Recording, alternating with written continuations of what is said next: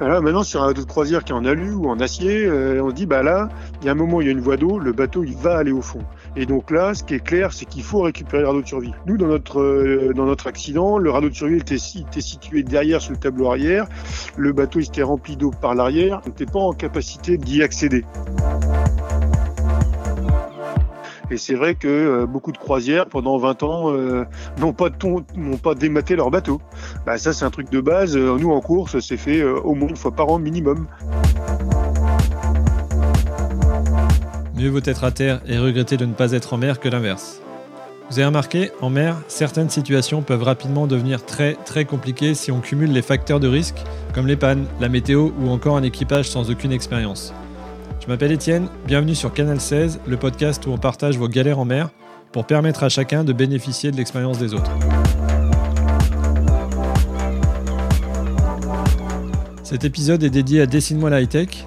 Pour vous la faire courte, c'est une asso dont je fais partie qui intervient dans les hôpitaux pour faire rêver les enfants hospitalisés malades du cancer en leur proposant des ateliers high-tech type drone, robot, VR et également soutenir la recherche oncopédiatrique. Dessine-moi la high-tech est une association d'intérêt général N'hésitez pas à aller voir leur site, suivez-la sur les réseaux sociaux. L'asso a autant besoin de fonds que de communication.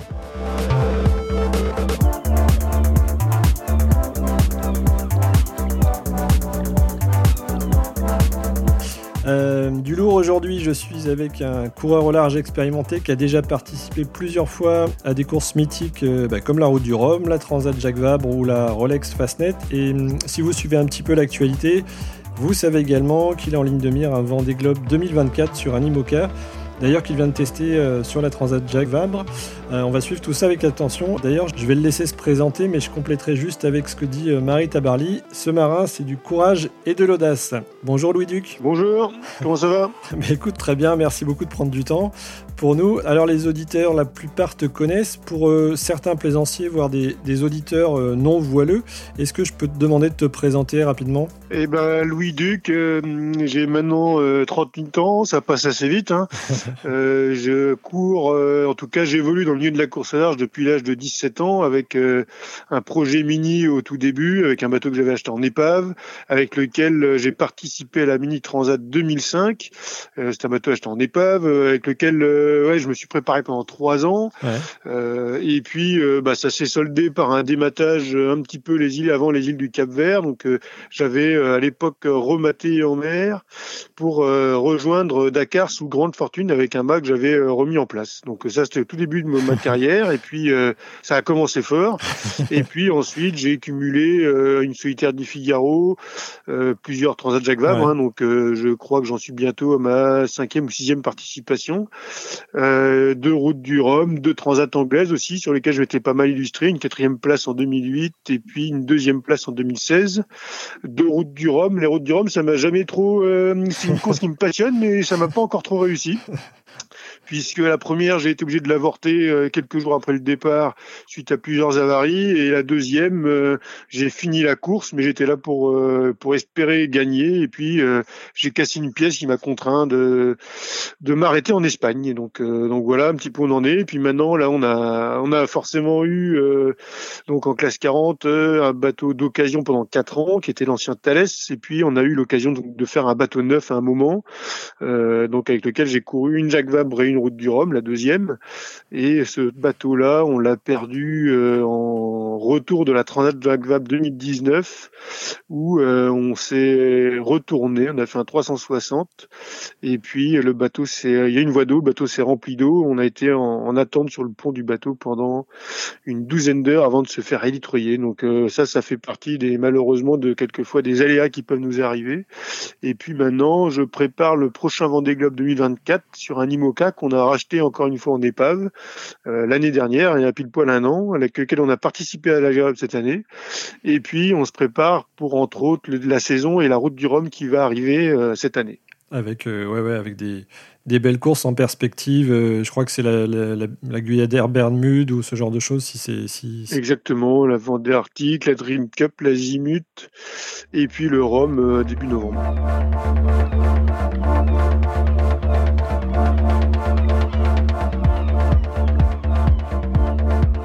Alors au vu de ton emploi du temps serré, je te propose de commencer par le premier sujet, plutôt autour de la météo. Alors on est tous en capacité, avec les technos qu'on a, de recevoir des fichiers au milieu de l'océan, mais ça fait pas de nous des, excellents analystes ou stratèges météo euh, comme toi. Euh, pour un plaisancier, quels seraient tes conseils pour euh, progresser ou pas se planter? Alors c'est vrai qu'on a tous maintenant accès à beaucoup d'informations météo ce qui est à la fois une très bonne chose et à la fois un danger, puisqu'on a l'impression de, de, savoir lire de la météo une fois qu'on a accès à des fichiers GRIB. Hein. Il y a beaucoup maintenant de logiciels qui permettent de, d'accéder à ça et de les lire et puis d'avoir beaucoup de sources différentes. Maintenant, le premier conseil que je pourrais donner, c'est déjà d'essayer de bien comprendre ce qu'on lit. Ça veut dire qu'on a, quand on a un fichier GRIB devant nous, euh, qu'est-ce que c'est un fichier? C'est euh, une sortie de modèle qui est brute, qui n'a pas de météorologue derrière, et donc il y a personne qui analyse le fichier que vous êtes en train de lire. Ça veut dire qu'il y a des fautes, il y a des défauts dans ces fichiers qu'il faut savoir euh, interpréter. Donc c'est le premier truc, c'est de bien comprendre ce qu'on a comme euh, accès, les, comme accès météo et puis euh, quels sont bah, les défauts de ces, ces choix-là, de, ces, de ces modèles-là. Ça c'est la première chose. Et ensuite, euh, quand on part euh, sur des, des, grands parcours, mais ça peut être aussi sur du côtier. Hein. Moi, je donne un exemple tout simple. Euh, typiquement, on veut aller faire un pique-nique à, au Glénan au mois d'août. C'est intéressant. Donc, on voit le fichier GRIP qui te dit il y a 10 nœuds de vent ou 0 nœuds, même il y a 5 nœuds de vent le matin et puis 15 nœuds l'après-midi. Bah super, c'est on y va. Et puis en fait, on, on, arrive, on prend le bateau le matin et il y a une brume à couteau à couper au couteau. Eh bah oui, bah ça le fichier GRIP l'avait pas dit. Et donc, bah ça, il y a une chose de base qu'il faut pas oublier quand on part en mer c'est de regarder d'abord les, premiers trucs.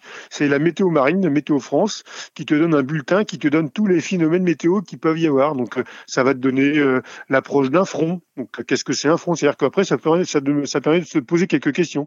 Ça te donne les phénomènes, les grands phénomènes météo, et puis les phénomènes locaux qui ne sont, qui n'apparaissent pas forcément sur les fichiers GRIB. Ça, c'est le premier truc. C'est d'abord regarder la météo marine. Ça n'empêche pas d'utiliser les fichiers GRIB, mais par contre, c'est euh, extrêmement important d'avoir une base vue par un prévisionniste. Ses premiers conseils, c'est ça. Donc ça, c'est sûr même, il n'y a pas besoin d'aller très loin. Hein. c'est déjà rien que sur du côtier, c'est important. Euh, le deuxième truc, c'est que les fichiers météo donnent pas forcément l'état de la mer. Donc euh, ça permet aussi d'avoir, ça, ça, demande aussi d'avoir une connaissance de l'état de la mer. C'est-à-dire qu'on voit un fichier qui dit 25 nœuds de vent. Moi, bah, dans la baie de Quiberon, 25 nœuds de vent, ça me pose pas de problème. Donc tu vas un petit peu plus loin, tu passes le rat de 5, 25 nœuds. D'un coup, c'est plus pareil. Ça va être 35, 40 en rafale avec euh, des creux de malade. Et donc, bah voilà, ça permet, ça demande aussi une certaine connaissance au niveau de l'état de la mer. Pareil, les bulletins météo côtiers vous donnent un peu d'informations à ce sujet-là. Donc attention à ce qu'on aux accès faciles qu'on peut avoir, qui sont des très bons, des très bonnes sources météo, mais ça ne voit pas tout.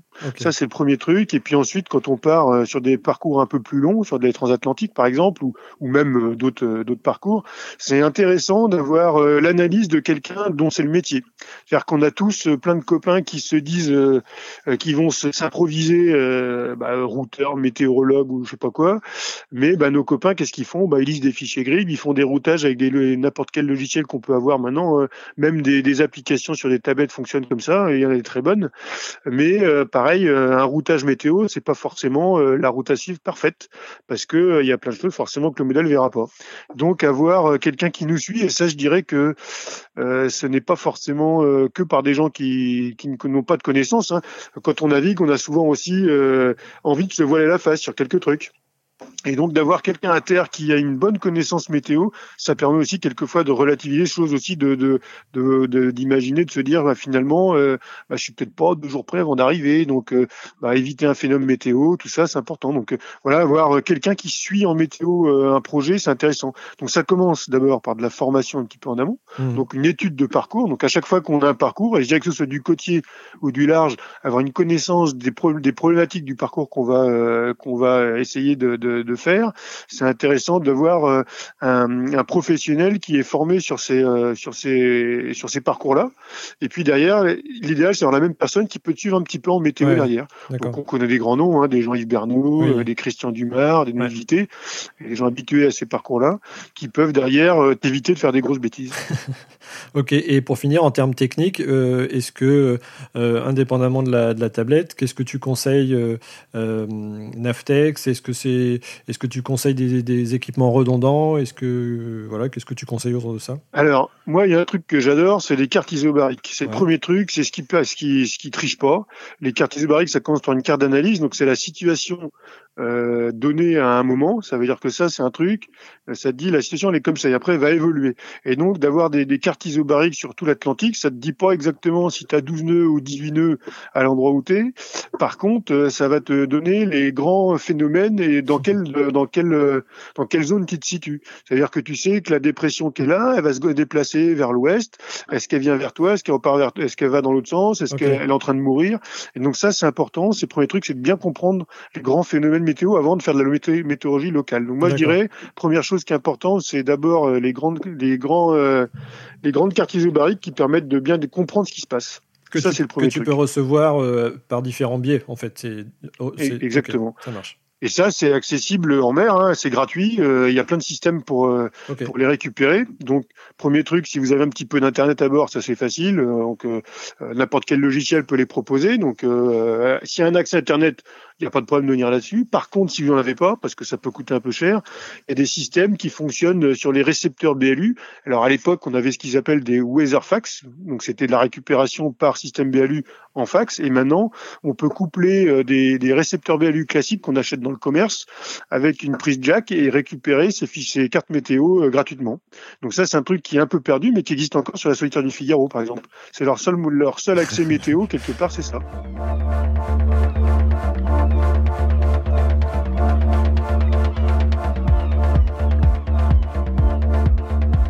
Ton introduction, tu as pas, mal parlé de dématage. Euh, c'est vrai que c'est quelque chose qui arrive euh, un peu moins quand même pour les plaisanciers. En compétition, les, dématages arrivent plus souvent, ils peuvent arriver. Euh, quelles sont les causes qui reviennent souvent? C'est un peu pour, pour, pour dire aux plaisanciers, voilà, si vous vous mettez dans, dans ces conditions-là, vous pouvez, vous pouvez arriver à un dématage comment les éviter et voir quand ça arrive, euh, ben, quelles sont les solutions euh, pour, pour, se mettre en, pour se mettre en sécurité? Alors, les dématages, c'est un grand sujet. Euh, la première chose pour éviter une bonne partie des dématages, c'est d'abord de bien préparer son gréement. ça suppose, bah, c'est vrai que de démonter son gréement, de vérifier les pièces. Et c'est vrai que beaucoup de croisières, pendant 20 ans, n'ont pas, de ton, n'ont pas dématé leur bateau. bah, ça, c'est un truc de base. Nous, en course, c'est fait au moins une fois par an minimum. Le, le mât est dématé, toutes les pièces sont démontées et revérifiées. Alors en course, les bateaux sont beaucoup plus sollicités qu'en croisière, mais malgré tout, ça, ça mérite quelquefois quand même de faire ça et ça permet d'aller euh, de prévoir les pièces d'usure. D'accord en général, pour voir quelque chose qui va casser, il n'y a rien de mieux que le démonter et de s'apercevoir de ce qu'il faut modifier et changer. Ça, c'est le premier truc, c'est la préparation de son gréement. Ensuite, après, suivant le gréement que tu as, il y a des configurations qui sont interdites. Donc, euh, bon, souvent, les mâts de bateaux de plaisance, c'est bah, euh, qui sont souvent un petit peu suréchantillonnés, un peu. Euh, donc, normalement, il y a, y a, peu de problématiques d'utilisation. souvent, sur des mâts classiques, les mâts, ils tombent quand on est, quand on a un tangon, on part à la battée, le tangon, il pousse sur le mât, et donc, bah là ouais ça ça crée un point de un point dur euh, à l'endroit de l'ancrage du tangon et là ça peut casser. Donc c'est une des causes de dématage, c'est première chose c'est une pièce qui casse donc ça c'est parce que c'est de ta faute. une autre c'est une faute de manœuvre euh, parce que euh, tu es parti à la bataille, c'est-à-dire que tu as, euh, as peut-être surestimé tes capacités à naviguer dans certaines conditions et puis et puis l'autre chose qu'est-ce que ça peut être? C'est une pièce c'est un défaut un défaut de construction du, du mât ou de l'usure que tu pas pu voir. Donc sur des mains un peu plus pointu. On fait des contrôles plus réguliers pour essayer de, de prévoir la casse du tube. Donc euh, dans une casse de mât, c'est soit une pièce annexe, soit le tube qui casse, soit une faute de manœuvre. En gros, hein, c'est souvent dans ces trois trucs-là qu'on trouve euh, qu'on trouve la raison d'un dématage. Donc ça c'est la cause, c'est la, la, cause d'un dématage. Et ensuite, une fois que ça t'est arrivé, ben euh, il y a plusieurs choses. C'est d'abord mettre son bateau en sécurité. Donc ça suppose euh, soit euh, on, s'aperçoit qu'il y a beaucoup de mer et donc euh, bah, il faut larguer le gréement au plus vite. Donc ça suppose avoir réfléchi en amont à comment ça va se passer. Donc il faut un petit peu de matériel, soit une scie à métaux, soit une pince coupante, suivant le gréement que vous avez. Vous n'aurez pas forcément le même outillage pour du gréement textile que du motoron de base sur un bateau de croisière. Donc ça, il faut bien réfléchir quel matériau utiliser pour pour décabler son, son mât.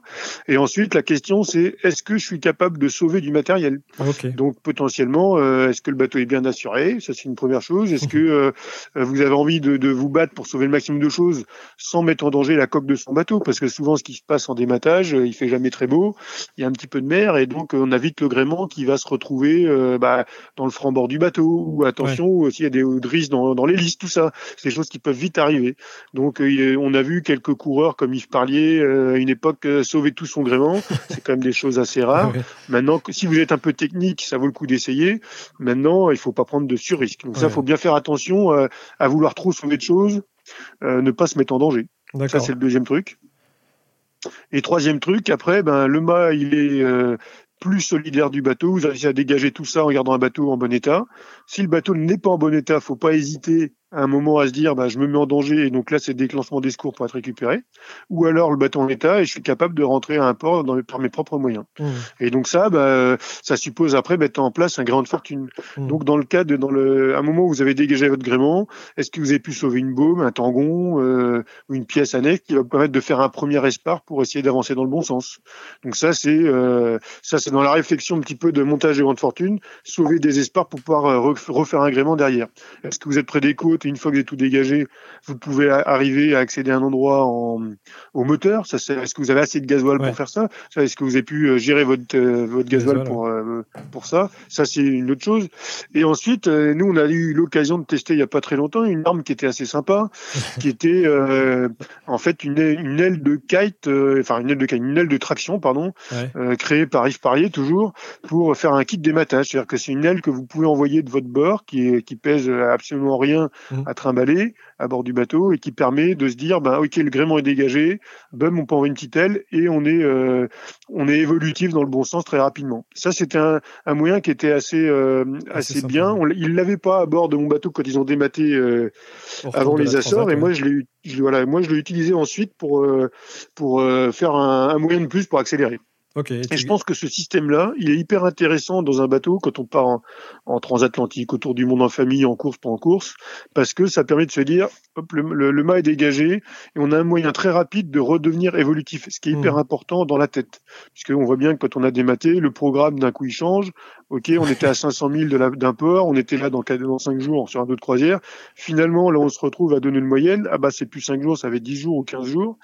Et euh, bah, le fait d'être capable d'être évolutif vite, mmh. ça remet le moral au beau, pas au beau fixe, mais en tout cas, ça remonte un peu le niveau du moral et ça permet d'essayer d'avoir euh, d'avoir une réflexion un petit peu plus euh, un peu plus simple, euh, plus active sur la suite des événements.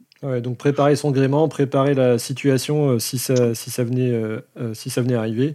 Et puis, Exactement. Et imaginez bien ce qui pourrait se passer en fait. C'est-à-dire qu'en amont, mmh. c'est toujours bien d'avoir réfléchi à comment je pourrais faire si je dématais. C'est prévoir ces choses-là.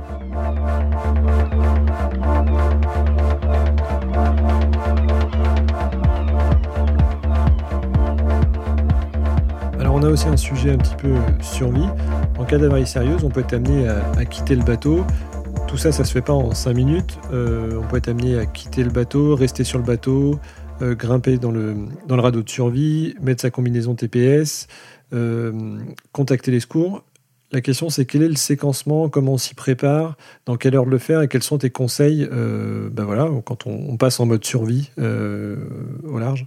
Alors, il y, a, plein de sujets dans tout ça. Le premier truc, c'est euh, quel bateau vous avez au moment de votre accident? Est-ce que euh, c'est un bateau de croisière euh, basique et du coup sans insubmersibilité à bord? Ça, ça va changer clairement votre réflexion parce que est-ce que vous avez un bateau qui est en capacité de couler ou pas. Mmh. C'est-à-dire que nous, sur le bateau de course, souvent on a beaucoup de cloisons étanches, on a des bateaux en sandwich, et donc le fait qu'il aille au fond, euh, c'est assez rare en fait. Il va pouvoir, il va, il y a des bateaux qui vont casser, casser en deux, il va se passer plein de choses. Souvent, on, on retrouve quand même les bateaux au bout d'un moment. En classe 40, les bateaux, c'est des bateaux semi-insubmersibles, c'est-à-dire que ils étaient euh, même remplis d'eau, ils étaient censés rester euh, entre deux eaux. Donc ça, c'était euh, le premier truc, et ça, on le savait. Alors maintenant, sur un bateau de croisière qui est en alu ou en acier, euh, on se dit, bah là, il y a un moment, il y a une voie d'eau, le bateau, il va aller au fond. Et donc là, ce qui est clair, c'est qu'il faut récupérer le radeau de survie. Quoi qu'il arrive, il faut le récupérer. Nous, dans notre euh, dans notre accident, le radeau de survie était, était, situé derrière sur le tableau arrière. Le bateau il était rempli d'eau par l'arrière, et donc on n'était pas en capacité de d'y accéder. Par contre, euh, donc nous, on savait aussi que nos bateaux étaient insubmersibles et qu'il y avait peu de chances qu'il aille au fond. Et euh, par contre, on aurait eu le radeau à côté de nous. Je pense que ça nous aurait bien rassuré de savoir que en cas de, en cas de bateau, en cas de bateau qui va au fond, tu as, tu as ta solution de repli juste à côté de toi. Ça, c'est quand même pas mal. Oui. Donc ça, c'est le premier truc. Et puis, la deuxième chose, c'est de, d'être en amont d'un accident, c'est d'avoir préparé son bateau. On en revient toujours un peu à ça. Et de savoir euh, quel équipement tu as à bord en cas d'accident. Et d'être bien connaître son équipement par cœur. Ça, c'est un, un truc, euh, c'est un truc qui est extrêmement important. Et ce qui était notre cas, c'est-à-dire que nous, on partait sur plusieurs, sur des courses, hein, donc les Jacques Vabre, les routes du Rhum.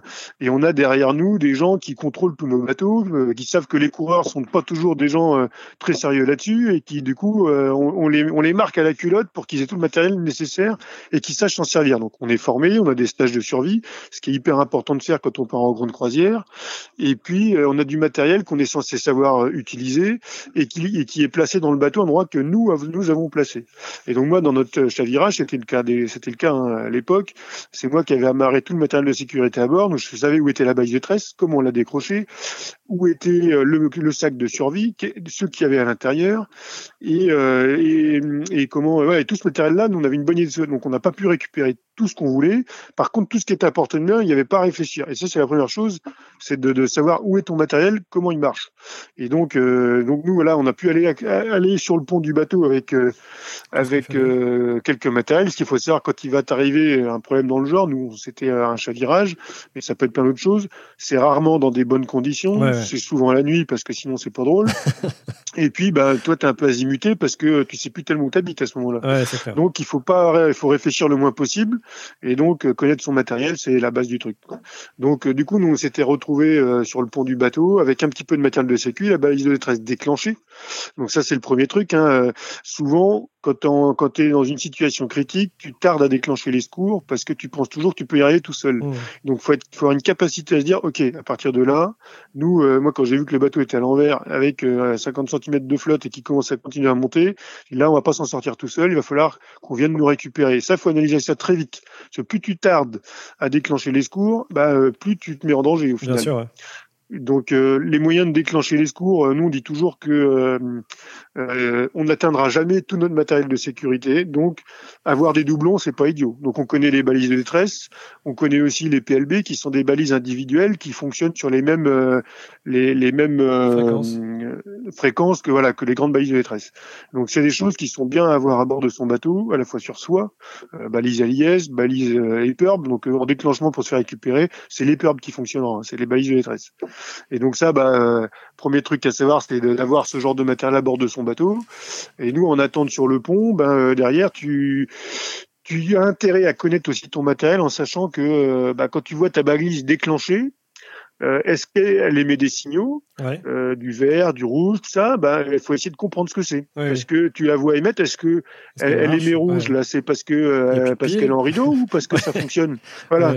Donc, en fait, connaître son matériel, ça va te rassurer. Après, tu sais maintenant que tu as déclenché tes secours et après tu es en période d'attente. D'accord. Donc l'attente, ben, la première chose, c'est d'être capable d'être couvert. Donc nous, à bord de nos bateaux, nous impose d'avoir des, des conditions de survie. Malheureusement, dans notre bateau, elles n'étaient pas amarrées à ce moment-là et donc elles se sont promenées. Et on a eu la chance de les voir apparaître par le capot de, de, de, descente euh, sur le pont. Et donc, elles sont sorties seules et on a pu les mettre sur le pont. donc, on les a mis dans l'eau, mais ça, c'était euh, ça, c'était une des bases de notre survie, c'est d'avoir eu accès à nos conditions de survie pour pouvoir être euh, bah, à peu près étanche, en tout cas au chaud, mmh. dans notre attente.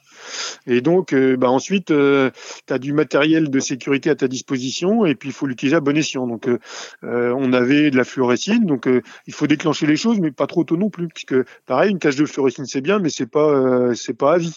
Et donc, euh, ben, euh, on sait que tant que t'as pas vu un avion, ça sert à rien de la mettre partout. D'accord. Donc après, ben, le, le, schéma, c'est d'essayer de d'attendre en essayant de, de de pas se mettre en danger, de pas faire des des, des élans de de comment euh, de héros d'héroïsme. c'est ça, c'est le risque aussi. Donc il faut savoir aussi si on est en double ou en équipage, euh, bah, avoir un côté bienveillant envers les autres, avoir des mmh. discours euh, rassurants en essayant au, plus possible, d'avoir une entente, de pas commencer à essayer de mmh. se mettre sur la tronche et de dire que c'est ta faute. c'est des choses qui peuvent arriver. c'était pas notre cas, mais dans certains récits de, de mer, euh, bah, l'entente entre les gens, elle peut être puisque euh, c'est ce qui va faire que le moral va rester en, en, en haut, pas en, haut, c'est un grand mot, mais en tout cas à peu mmh. près bon. Et ça, ça fait partie de la, de la survie. Euh, là, je crois que tu étais avec Thomas. Votre, est-ce que vous êtes préparé mentalement euh, pour, pour ce genre de choses? Euh, Qu'est-ce qu'on, est-ce qu'on vous a dit? Voilà, si vous vous trouvez dans cette situation, est-ce que les coureurs au large, ils sont extrêmement bien préparés parce que euh, d'abord on a un stage de survie à faire qui est tous les cinq ans, donc c'est pas forcément euh, fréquent, mais en tout cas on doit on doit renouveler nos stages de survie tous les cinq ans, mais surtout avant chaque départ de course, c'est-à-dire euh, trois quatre fois dans l'année, on a des briefings euh, de sécurité qui peuvent durer de une à trois heures par avant chaque départ de course, avec les les comment les les les gens de, les, militaires, les affaires, enfin, les les sauveteurs qui viennent réexpliquer nous passer des vidéos sur les sauvetages en mer, sur les gestes à faire et à ne pas faire. Euh, et donc, euh, bah, ça fait à chaque fois des bons petits rappels. Ce qui fait que nous, dans notre cas, là, quand on s'est euh, on, s'est retrouvé en situation critique, on l'a jamais vécu, mais on a l'impression de l'avoir déjà fait, puisque tout est machinal, puisqu'en fait, tout ce que nous a raconté bah, à chaque fois les, stages de survie, bam, bam, après, bam, on, entend dans le on, reconnaît à chaque fois les, les, on n'invente rien, mais on répète ce qu'on a entendu à chaque fois. Et même, en fait, à chaque fois, on avait des, automatismes qui sont créés grâce à ces stages de survie-là. Et donc, ça, ça a été, euh, je dirais, euh, primordial dans notre sauvetage. Quand tu repenses à cet événement-là, qu'est-ce qui te revient en tête? Enfin, Est-ce que c'est le froid? Est-ce que c'est euh, bah, juste une action et tu te rappelles, je sais pas, de l'élitroyage Quelle est l'image qui te revient le plus rapidement en tête? Alors le truc le plus, je dirais que le plus dur qu'on a eu, nous, le plus marquant, c'était que donc on a déclenché notre balise de détresse à 5 heures du matin. Ouais. Et moi, dans ma tête, on était à 200 000 des Açores. On s'était dit, enfin moi je m'étais dit, euh, 200 000 des Açores, donc ils vont envoyer des avions de recherche sur nous. Ça va décoller des Açores. Euh, donc là, ils vont, ils vont attendre qu'il fasse jour, donc euh, vers 8 h 9 h On a une idée à peu près de l'heure à laquelle ça, ça se levait. Ouais. Euh, donc on va, vers, on va dire que fin de matinée, on a des avions de recherche sur nous. Et puis, à mon avis, les secours, ils arriveront début d'après-midi, quoi. Et dans ma tête, le schéma, il était comme ça. Et en fait, ça s'est pas passé du tout comme ça, puisque les avions de recherche partaient pas des Açores, mais du Portugal. Et puis, il faut savoir qu'un avion de recherche, ça fait qu'un vol par 24 heures et ensuite, il est recontrôlé. Donc, s'il a volé la veille, il n'est pas toujours prêt à dispo comme on veut. Donc, nous, l'avion, il a décollé à 15 heures, il n'a pas décollé à 9 heures. D'accord. Et donc, euh, le délai euh, entre le moment où on a déclenché les secours et le moment où on a été survolé, il a été de 12 heures quasiment.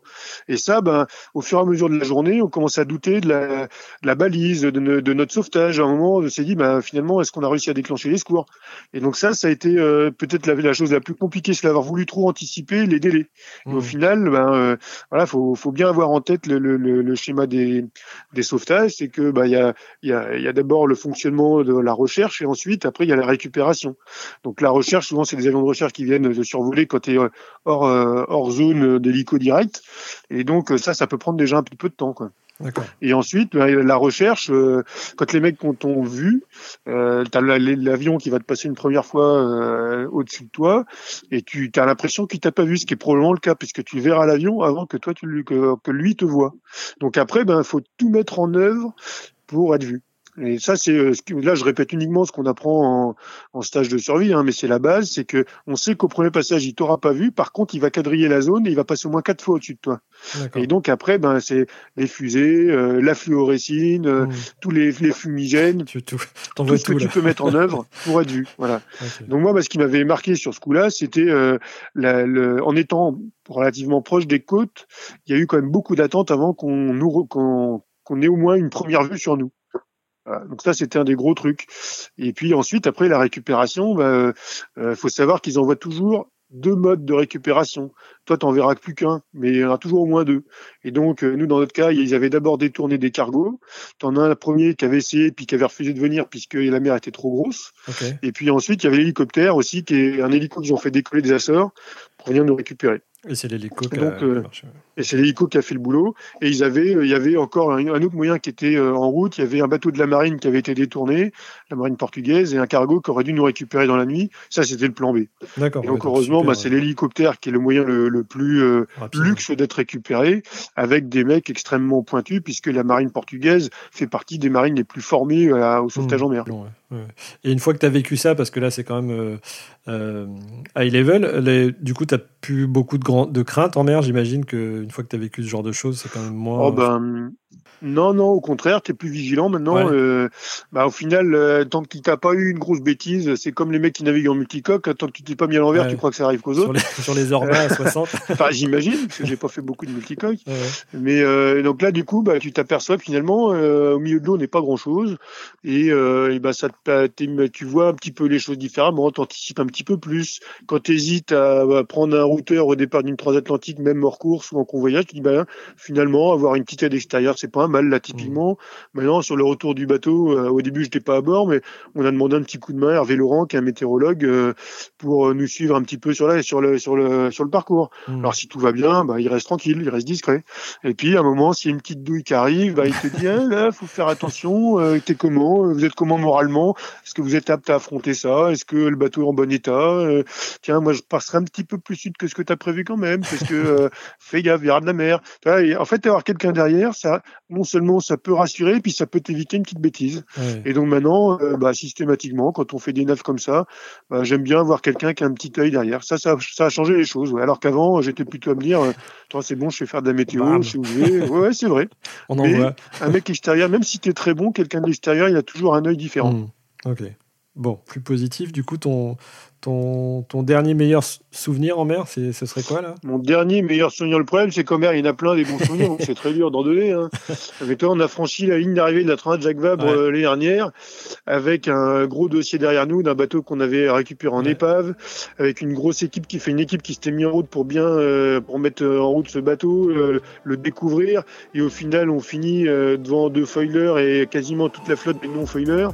bah là on était là c'est un de mes meilleurs souvenirs parce que c'était l'accomplissement de tout un projet, toute une belle navigation et des belles heures de stratégie et de, course au large. Donc euh, ça, je crois que c'est un de mes bons, un de mes très bons souvenirs du coup récemment. Ouais. Et d'ailleurs, on mettra l'interview que tu fais avec Marie là, qui est top, euh, qui, illustre vraiment bien ce que tu dis. Euh, bah, écoutez, voilà, cet épisode touche à sa fin. Merci de l'avoir suivi jusqu'au bout. Je vous conseille de suivre du coup les actualités de Louis, qui aime bien partager. alors vous verrez avec pas mal d'authenticité et d'humour ses aventures. voilà, pour nous aider, n'oubliez pas des petits commentaires et 5 étoiles sur Apple Podcast ou Spotify. On vous souhaite tous les deux de belles navigations. Euh, comme je viens de dire, je vous mets tous les éléments en description sur le blog canal16lepodcast.fr. Euh, bah écoute, merci beaucoup d'avoir pris euh, du temps pour nous, c'était top. On te souhaite sincèrement de, plein de succès dans, ton projet pour le Vendée et toutes les courses que tu as mentionnées tout à l'heure. À bientôt Louis. Eh ben merci, à très bientôt. Parfait. Eh ben écoute, c'est bien, euh, c'est dans la boîte. Ok, bon bah écoute, on a réussi à le faire. Ouais, ouais, c'est clair, depuis le temps, c'est cool.